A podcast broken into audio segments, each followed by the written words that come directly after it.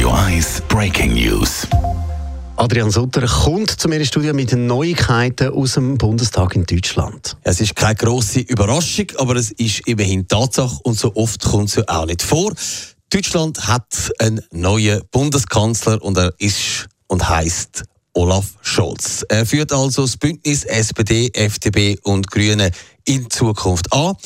Heute ist er also von der Versammlung gewählt worden. Für ihn hat eigentlich alles gestimmt. 395 Stimmen hat er müssen haben und die hat er auch bekommen. Und somit hat also Deutschland einen neuen Kanzler und damit ist auch die Ära von der Angela Merkel offiziell zu Ende.